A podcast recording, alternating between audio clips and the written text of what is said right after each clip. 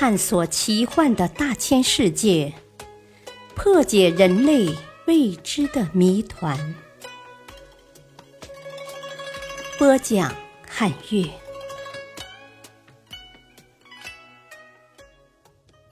死神岛之谜，在距北美洲北半部、加拿大东部的哈利法克斯约一百千米的汹涌澎湃的北大西洋上。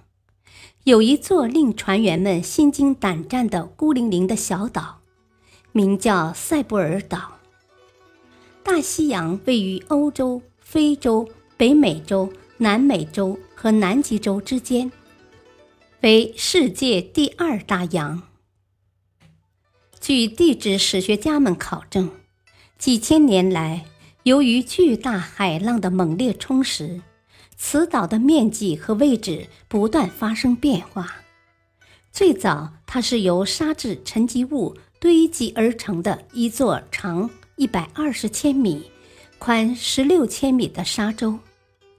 在最近两百多年中，该岛已向东移动了二十千米，长度也减少了将近大半。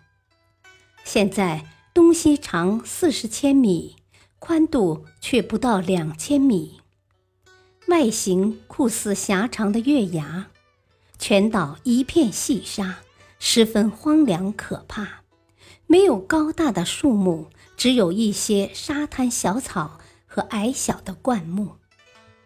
此岛位于从欧洲通往美国和加拿大的重要航线附近，历史上有很多船舶在此岛附近的海域遇难。近几年来，船只沉没的事件又频频发生。从一些国家绘制的海图上可以看出，此岛的四周，尤其此岛的东西两端，密布着各种沉船符号。估计先后遇难的船舶不下五百艘，其中有古代的帆船，也有现代的轮船，丧生者总计在五千人以上。因此，一些船员怀着恐惧的心情，称它为“死神岛”。在西方，广泛流传着有关死神岛的许多离奇古怪的神话传说，令人听而生畏。死神岛给船员们带来的巨大灾难，促使科学家们努力去探索它的奥秘。为了解释船舶沉没的原因，不少学者提出了种种假设和论断。有的认为，死神岛附近海域常常掀起威力无比的巨浪，能够击沉猝不及防的船舶；有的认为，死神岛的磁场迥异于其临近海面，且变幻无常。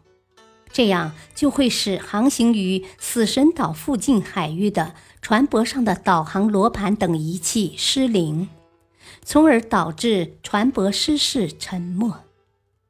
较多学者认为，由于此岛的位置和面积经常迁移变化，岛的附近又大都是大片流沙和浅滩，许多地方水深只有两至四米。